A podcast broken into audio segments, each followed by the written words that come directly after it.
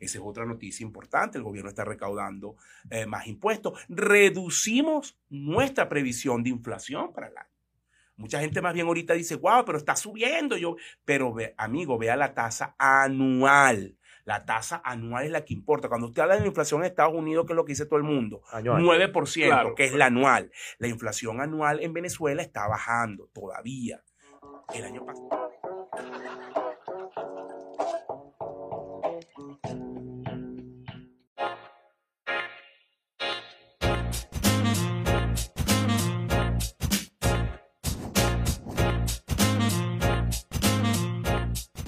Buenas, buenas, queridos amigos. Bienvenidos al final de temporada de Tertulia y Dinero, un podcast en donde tres profesionales apasionados por los negocios conversan de manera casual acerca de temas de finanzas, inversiones y economía. Eh, como siempre, este final de temporada. Pero final de temporada o final de podcast. No sabemos todavía. No hemos decidido. No, no lo hemos decidido. Siempre depende del apoyo de los patrocinantes. Porque la gente ve esto, pero esto lleva mucho no, y si no, y si no lo comparten, no lo están compartiendo. O sea, si no comparten, la verdad es que no vamos a llegar a más rincones. Es verdad. Eso lo ven los patrocinantes. Compartan este podcast, oye. Este podcast llega gracias a un gentío, empezando por quién? Calidad, tradición y pasión. El mejor café de Venezuela, Café Amanecer, tan bueno como su gente. Este podcast llega gracias a Alfa Publicidad, tu aliado comercial con más de 30 años de experiencia de mercado venezolano en la realización de señalizaciones, piezas gráficas, artes de todo tipo. Confíen en Alfa Publicidad, exterioriza tu imagen. Y llega también gracias al grupo Obelca, una organización que tiene más de 10 años en el mercado venezolano, solucionándole los problemas a la gente y dándole la vuelta a los problemas de la gente. Agradecidos también en esta temporada con el apoyo de Venezuela Cargo Broker. En una época donde las cadenas de suministro están tan afectadas, ellos pueden ayudarte a movilizar tu carga en los principales puertos del mundo en tiempo y duración. Te pueden ayudar, tienen más de 10 años de experiencia moviendo carga a nivel internacional y son los mejores. Los amigos de Venezuela Cargo Brokers. Este podcast llega gracias a nuestros amigos de Opticolor, que con más de 22 años de experiencia y con presencia en más de 10 estados de Venezuela, ofrece una alta gama y de muchísima calidad de lentes correctivos y lentes de sol, muchísimos modelos, de nuevo, muchísima calidad. Además, ofrecen el servicio gratuito del examen de vista con profesionales de altísima categoría. Acérquense a Opticolor y seleccionen el lente que se ajuste a su medida. Y por si fuera poco, llega también gracias a la Organización Jurisprudencia del Trabajo, una organización que tiene casi 40 años en el mercado venezolano y que brinda asesoría jurídica y contable a la distancia de una llamada telefónica. Y también le agradecemos a mis amigos de BAM Plus, que con su cuenta Divisas Plus te permite pagar en forma exacta todos tus consumos acá en Venezuela con cargo a tu cuenta en divisa. Olvídate de los problemas de efectivo, de los problemas de cambio. Con BAM Plus hacemos país. Cerramos con el ron Super Premium Rosada Teresa 1796, como es el cierre de temporada y vamos a hablar de perspectivas, tanto lo que ocurrió, vamos a hablar de perspectiva para lo que se viene y también un, análisis de lo que pasó. Creo que vale la pena echarse su roncito 1796 y escuchar las malas, no tan malas, las buenas y lo que puede ser el segundo semestre de este año con Rosada Teresa 1796. 100%. Siempre es buen plan tomarse un roncito un lunes. Sí, vale. Temas de hoy balance de lo que fue la economía venezolana. Ya, déjame poner a grabar porque esto está bueno aquí. En el primer semestre. Esto me va a servir a mí. Ajá, listo. Tú, Farías debe tener un banco de información, eh, hermano. Yo doy consultorías empresariales. Yo doy consultorías. con los datos de Adrúbal. Yo con los datos de Adrúbal. Adrúbal cobra 200, yo cobro bueno, 30. Por lo menos él es honesto y lo dice, porque hay unos cuantos que, que, no lo se meten en los cursos y después los copian. Sí, eso ha ocurrido. Eso pasa, Adrúbal. Y empezar con la, le cambio los colores, en vez de azul, bueno, azul más clarito, y, eh, quito el logo con analítica y bueno, pongo mi logo ahí JF. Mira, vamos a hablar del, de lo que fue el balance eh, de lo que fue la economía venezolana en el primer semestre, balance general. Eh, vamos, una pregunta que nos han hecho varias veces ya en redes sociales, el tema de, de, por qué varían las estimaciones o las proyecciones, no solamente en, entre una firma u otra, sino incluso entre las mismas firmas, pero en, distintas, en distintos tiempos del año. ¿Ok? Eh, vamos a resolver esta, esta inquietud que tiene, que tiene la audiencia. Como tercer punto tenemos el tema de, de, lo que van a ser, de lo que va a ser el segundo semestre, perspectivas, ¿no? tanto en Venezuela como en la TAM. Y por último, Faría, las palabras de los tertulios de agradecimiento en este que puede ser The Last Dance de Tertulia y Dinero. Es una buena recomendación, una buena píldora de Last Dance en Netflix. ¿oíste? Sí. Eh, en- entrando, digamos, en materia, ¿qué, qué, qué- qué es lo bueno, lo malo y lo feo de la economía venezolana en el primer semestre? El bueno, el malo y el feo. Asdrúbal Olivero. Me gusta esa, esa analogía de esa famosa película, un western, Es así. eh, de hace unos años. Mira, lo bueno, yo te destacaría de que lo bueno es que la economía creció. Nuestro balance es que, es que hubo crecimiento en el primer semestre, eh, cercano al, al 10%, y eso es un punto positivo. Eh, Al 10% anualizado. Sí, claro. Correcto. Bueno, comparado con el primer semestre Exacto. del Correcto. año pasado, ¿no? En base interanual. Como, Perfecto. Como se dice. Sí. Eh, focalizado en, en cuatro o cinco sectores, principalmente alimentos, la actividad comercial, tecnología, servicios profesionales y salud. Salud se dio una desacelerada, pero sigue estando entre los cinco ganadores. Hace un año era el principal ganador. Digamos que como ya el COVID no es lo que no tiene el nivel de emergencia que, que- que tuvo en el pasado, eso ha tenido incidencia No, y, y imagino que en, también, en el sector. como, ¿no? entendiendo cómo funciona el capitalismo, muchos actores se metieron en la industria del Claro, sector salud y eso claro. baja los márgenes. ¿no? No, no, totalmente. Entonces, eso yo te diría que es lo bueno. Eso yo lo, lo destacaría eh, como punto positivo en- entre todas las noticias, ¿no?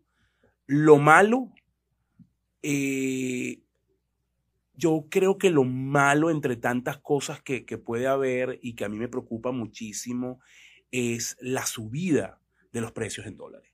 Estamos hablando de que el primer semestre la subida de los precios en dólares está en torno al 16%. Wow. Es muchísimo, eso Sí. tiene una incidencia fuerte en los costos de las empresas, en las familias, porque muy poca gente puede decir que su sueldo aumentó 16% en dólares. Claro. Entonces, eh, y es un reto, es un reto para las empresas mantener competitividad, mantener control de los costos, es un reto para las familias, para los trabajadores, cómo estiro mis ingresos o cómo multiplico mis ingresos frente a un alza de 16% en, en todo. Eso para mí es lo, lo malo. Y lo feo, por supuesto, insisto, este es el criterio de Asdrúbal Olivero. Hay muchas noticias, pero yo estoy escogiendo estas tres, lo- porque sé que van a salir los comentarios. No, lo malo es esto, lo feo es lo otro. Claro, cada quien tiene lo bueno, malo y feo a su, a su criterio. Estos son los míos.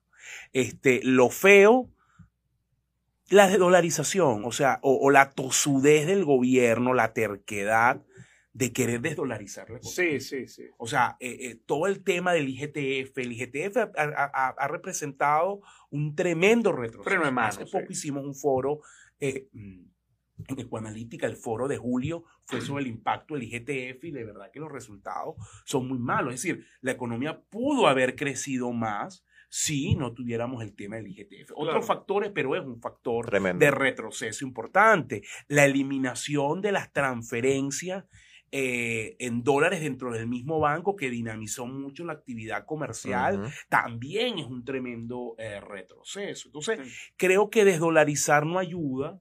Eh, le baja mucho certidumbre, baja mucho ese dinamismo que estaba ocurriendo a nivel empresarial, a nivel comercial, y por eso lo pongo como lo feo, porque creo que no ha sido nada positivo y que le está metiendo más bien más restricciones a una economía que ya tiene suficientes problemas. Entonces yo te diría que esos son los tres elementos a, a destacar basado pues en, en lo que tú me estás preguntando. No, y, en la, y, y creo que en lo cualitativo no, no es un buen mensaje el que envías al mercado, ¿no? En el momento de que, de que ya todos esperaban y el, el sector privado de cierta forma veía con buenos ojos eh, ese, esa espontaneidad de la dolarización que se estaba dando en Venezuela y, y llegas de un día para otro y dices, bueno, ya no puedes ni siquiera transferir en dólares entre el mismo banco. Eso es un frenazo tremendo. Claro, Hay gente que tiene la estructura ya montada para pago de salarios, sueldos y salarios, pago a proveedores. Claro. O sea, ese bono, retroceso ese- fue Bueno, eh, absurdo. efectivamente ha estimulado el uso del bolívar, pero vuelvo y repito, yo no, no critico el uso del bolívar.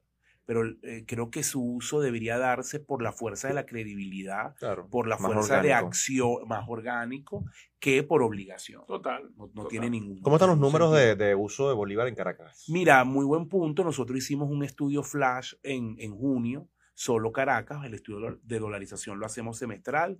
Eh, a nivel nacional lo hicimos en marzo en, la- en la, eh, las 10 principales ciudades. Lo vamos a repetir como siempre, octubre, noviembre. Pero en Caracas lanzamos un flash solo Caracas y efectivamente hay un bajón importante.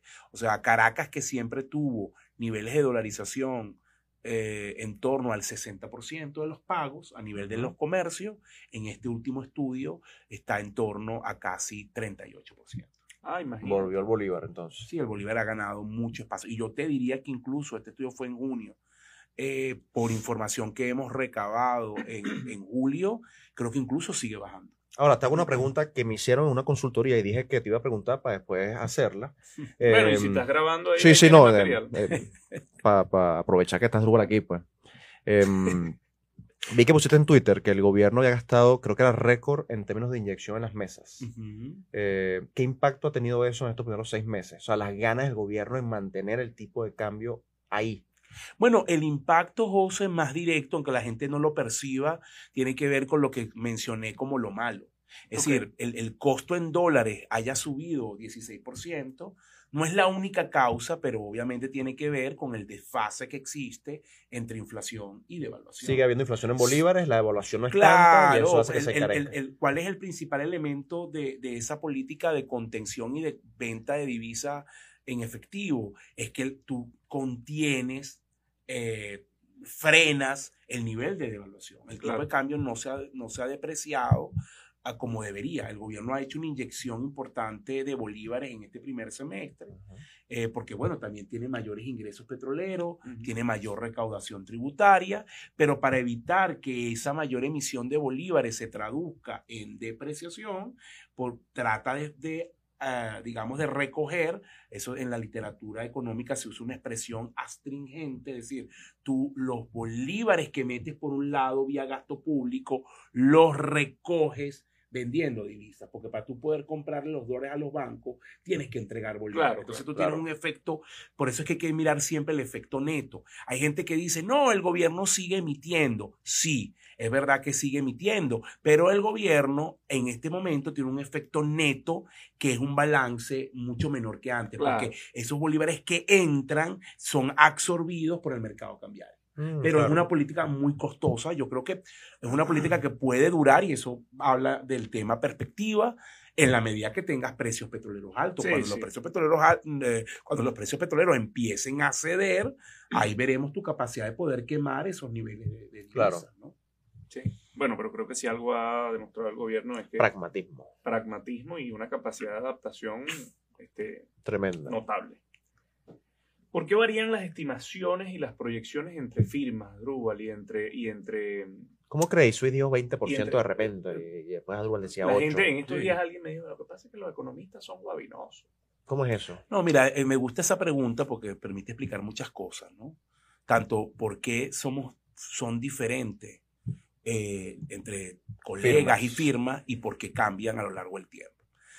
Primero, creo que tiene que ver con modelos. Al final, recuérdense que tú haces una estimación basada en un modelo. En un modelo que intenta, de alguna manera, reproducir el comportamiento de la economía basado en datos. Claro. Un gran problema que tiene la economía venezolana es que desde hace mucho tiempo no se publican datos. Por eso yo siempre digo en tono jocoso, pero que es una gran verdad, que los economistas en Venezuela somos mitad analistas, mitad detectives. Porque en realidad, a diferencia de un economista que trabaja en Colombia, que trabaja en Perú, que trabaja en los Estados Unidos, Sí, que trabaja en cualquier país. tiene una batería de datos que por supuesto le da una robustez a sus modelos muy fuerte. En Venezuela eso no existe. Aquí no hay datos fiscales desde hace más de cinco años. Aquí no hay datos de crecimiento detallado desde el 17-18. Bueno, ¿cuánto tiempo pasaron sin publicar Aquí la no hay, oficial? exactamente. Entonces, al final, eh, in- incluso otras cifras sectoriales, incluso las cámaras privadas tienen muy poca información, muy poca data. Entonces, es un esfuerzo difícil porque tú eh, estimas sobre aproximaciones, sobre métodos aproximados y probablemente la batería de datos que tenga la firma A, hablemos en mi caso, que soy responsable de una de Ecoanalítica, es diferente a la batería de datos que puede manejar Credit Suisse y que le da entonces claro. su estimación. Y como eh, eso también lleva a un segundo punto, que es cuáles son tus supuestos. O sea, los Las supuestos, premisas, pues, las las llamadas pre- premisas. todo modelo estadístico, económico, econométrico, tiene unas premisas. Bueno, yo estimo que la producción petrolera, en el caso venezolano, es fundamental premisas ligadas a precios del petróleo, a producción de petróleo, a niveles de importaciones. Esos son tres variables fundamentales. ¿no? Las dos primeras son exógenas. Bueno, la producción no es tanto exógena, pero el precio petrolero sí.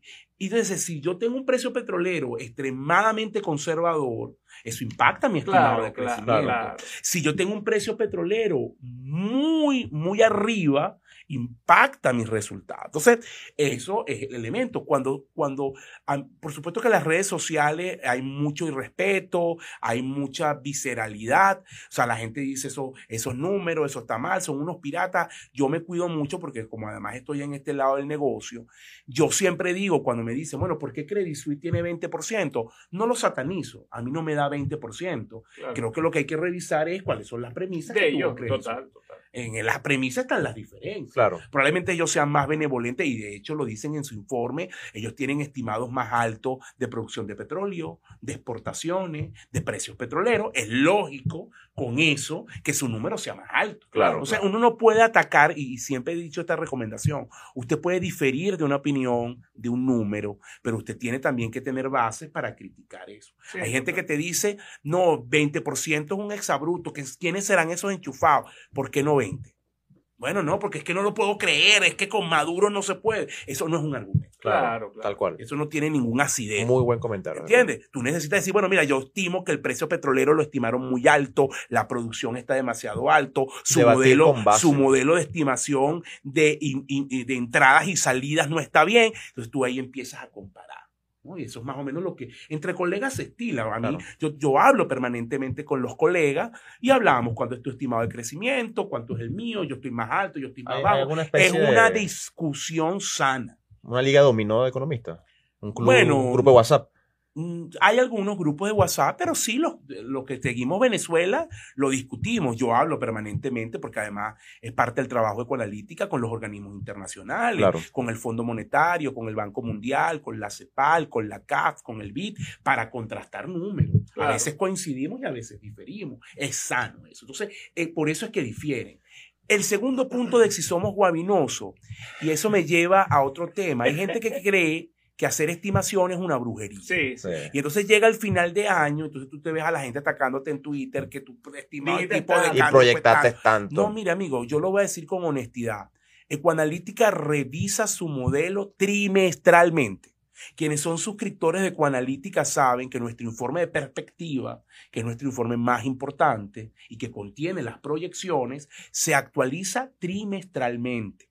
Cada tres meses tú revisas el modelo, revisas la data y mantienes o cambias. Y cambiar es hacia arriba o hacia abajo. Claro. Ahora sí. ¿Y en qué base cambias? No en que, ay, hoy amanecí triste, voy a frenar el crecimiento. Hoy amanecí eufórico, le voy a meter más crecimiento. No, se cambia en función de las variables que tú vas viendo. Claro. Porque nosotros trabajamos con datos observables. Cómo va la producción petrolera, cómo va el precio petro- eh, del petróleo, cómo va el tipo de cambio, cómo va el gasto público. Claro. Todo eso son insumos y te permite calibrar tu modelo.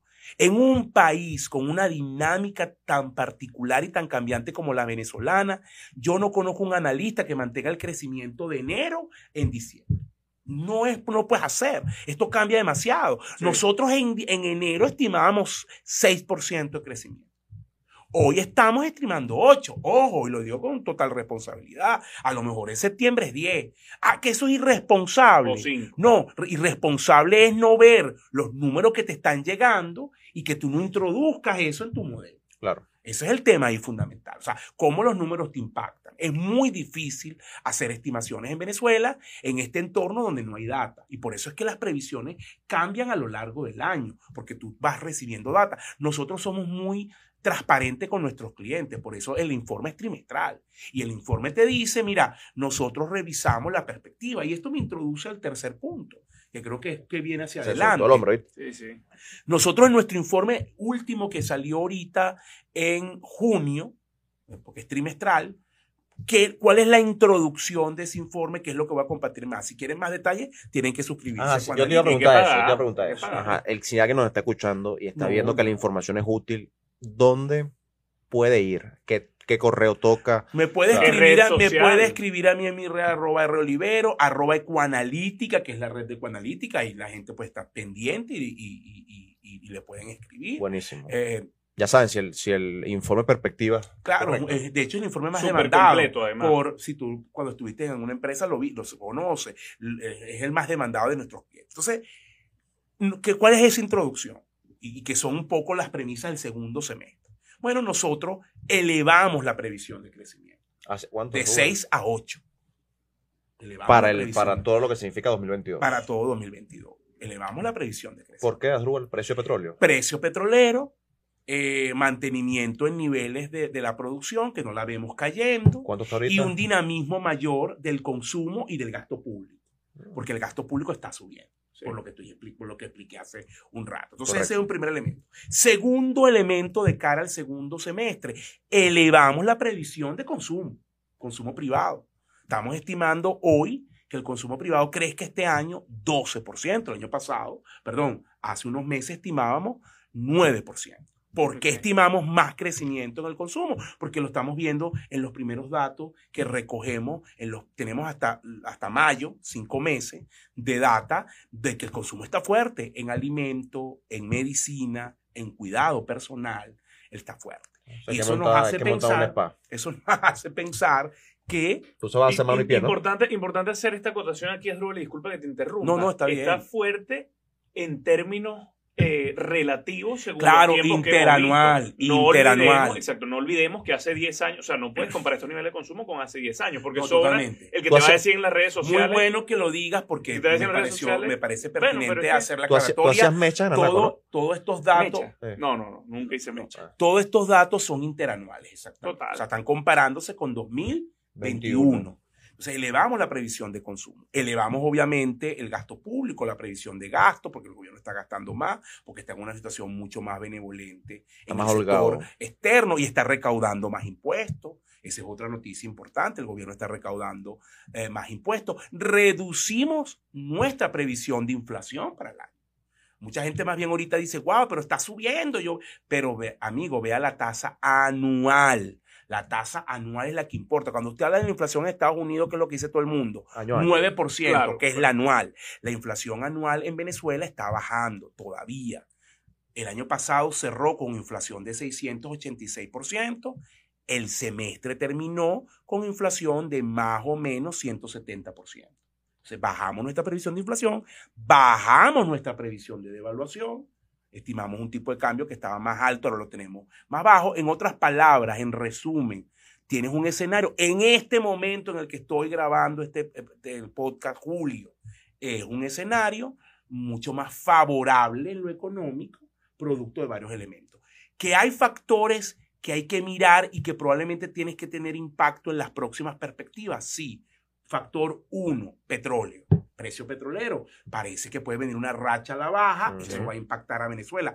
En mi opinión, más hacia el 23 que hacia el 22, pero va a impactar. Segundo aspecto, el gobierno va a seguir vendiendo divisas a través de los bancos. ¿Cuánto va a vender? Si disminuye esa capacidad de vender, probablemente la depreciación sea más alto. Claro. Tercer aspecto, la inflación internacional.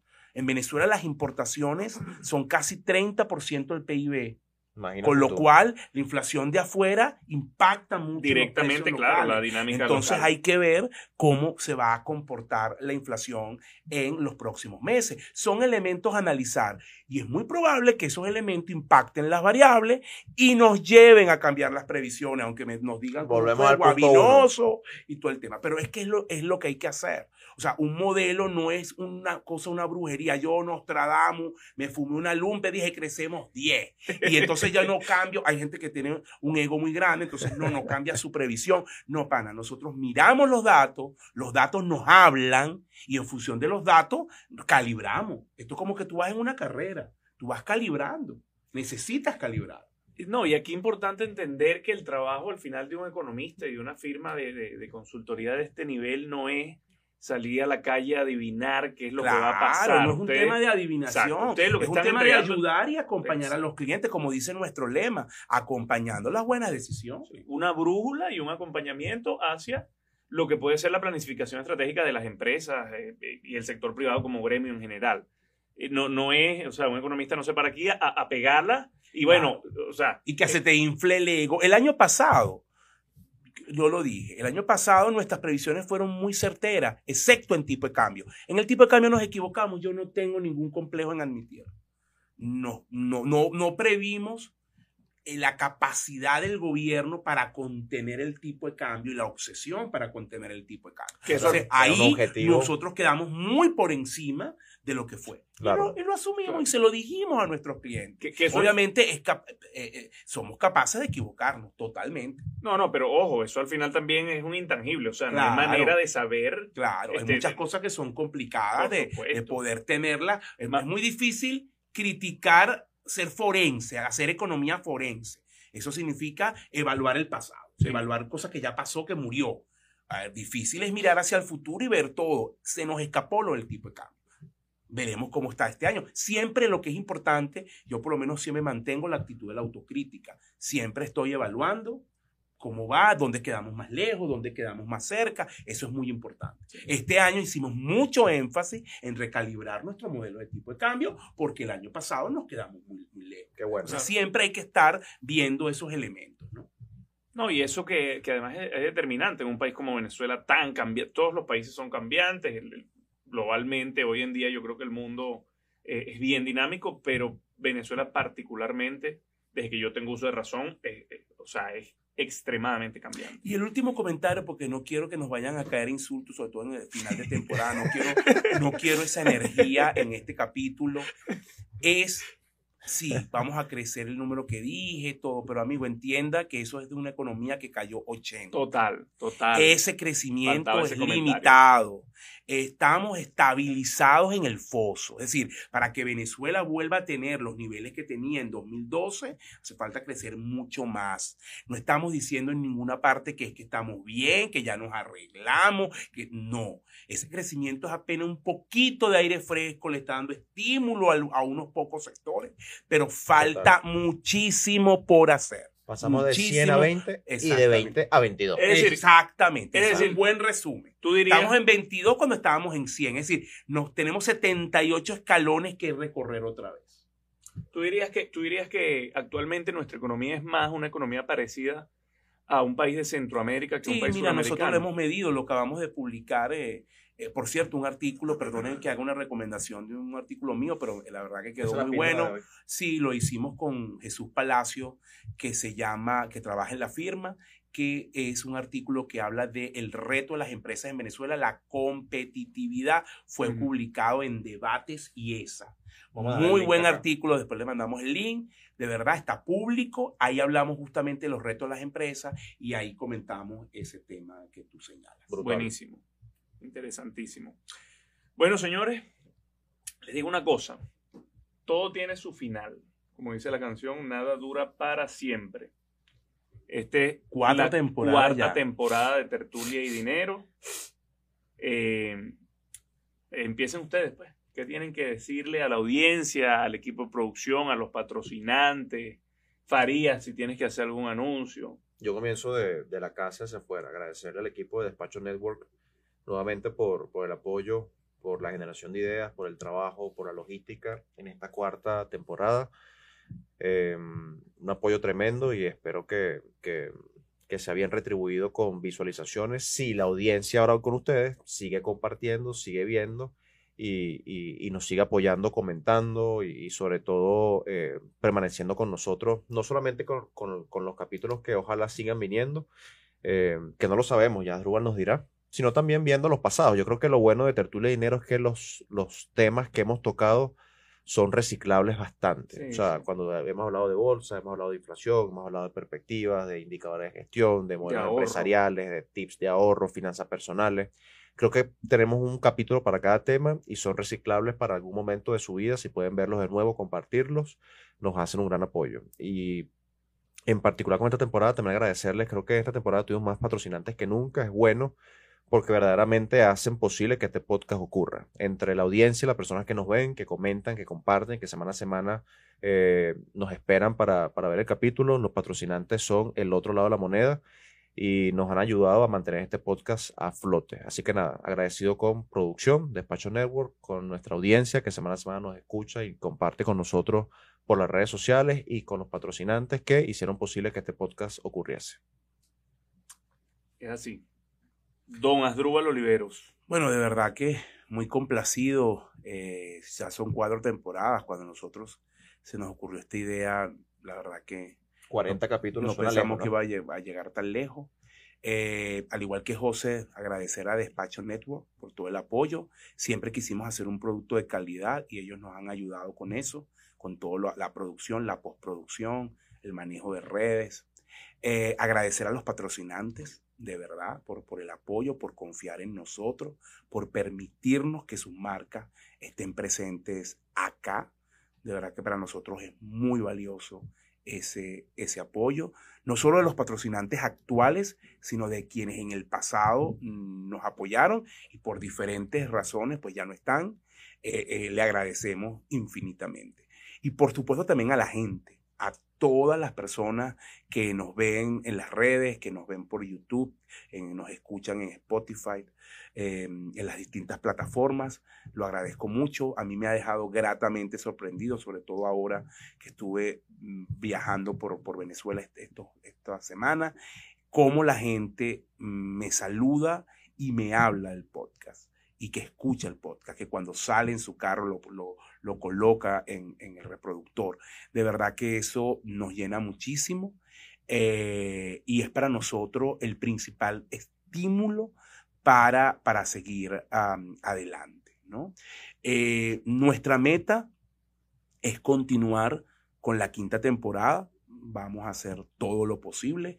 Nunca lo decimos tajantemente porque una vez que termina la, la temporada viene todo el proceso de preparación, y de presupuesto y de planificación y en función de eso, en función de eso, eh, bueno, trabajamos, pero queremos continuar. Con algunos cambios, ya José les comentará, traemos cambios, siempre el cambio es bueno, pero con la misma energía, el mismo amor, el mismo cariño para seguir adelante y para compartir temas de interés a nuestra audiencia. Es así. Es así. Tú haces el anuncio, lo hago yo. Este, Hazlo tú, que eres la persona que, se, oiga de, que se oiga de tu voz. Luego de estas cuatro temporadas, eh, me voy, bueno, posiblemente cuando salga este capítulo ya estaré allá, porque lo verán por la foto en las redes sociales, las personas que me siguen. Voy a estar en Washington por los siguientes 20 meses haciendo un MBA en Georgetown.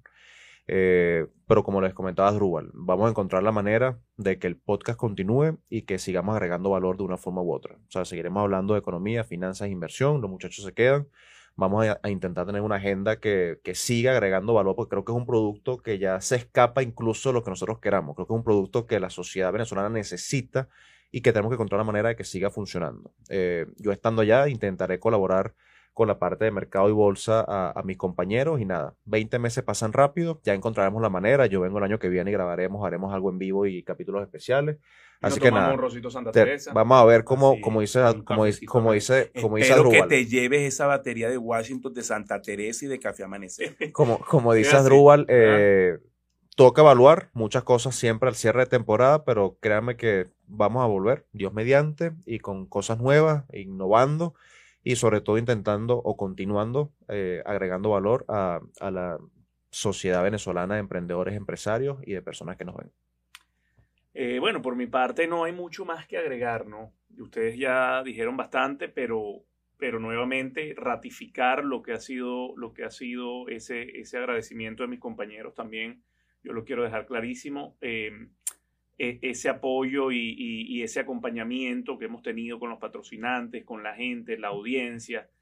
Verdaderamente que este ha sido un, programa y una iniciativa que empezó con un tweet, eh, que empezó incluso conversándolo con, los muchachos de despacho un poco antes y terminó convirtiéndose en nuestra cotidianidad, en nuestro día a día.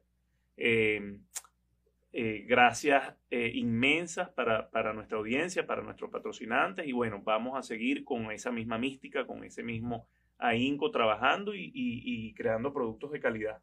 Y también comenten allí en, este capítulo, en nuestras redes, en Instagram, cómo les gustaría, cómo podemos enfrentar en una quinta temporada la ausencia de José, qué se puede hacer, a lo mejor la audiencia puede tener algunas ideas. Ideas creativas, sí, sí, que puedan surgir. Súper bienvenidas. Escríbanlo, siéntanse en libertad de escribirnos para nosotros leernos y, nos nutre también. Porque estamos en esa etapa de pensar un poco cómo le damos la, vuelta. Así como Belka, queremos darle la vuelta. Así mismo es.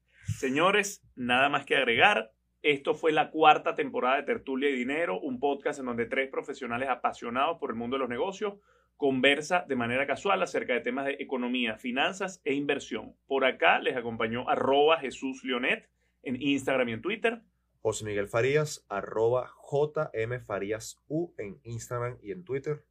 Asdrúbal Oliveros, arroba AR Oliveros en Instagram y Twitter. Recuerden seguirnos en arroba tertulia y dinero en Instagram y por favor suscríbanse a nuestro canal de YouTube. Yo quiero mi eh, la placa, la placa. Vamos a regalar esa placa. Por favor, suscríbanse. Ayúdenos. Eh, compartan el canal. Compartan el canal para que la gente se suscriba. Propongan los este, temas. Para que nos escuchen, propongan los temas y de verdad que nos vemos, ojalá, Dios mediante, en una quinta temporada. Chao, Fuerte abrazo. Un abrazo.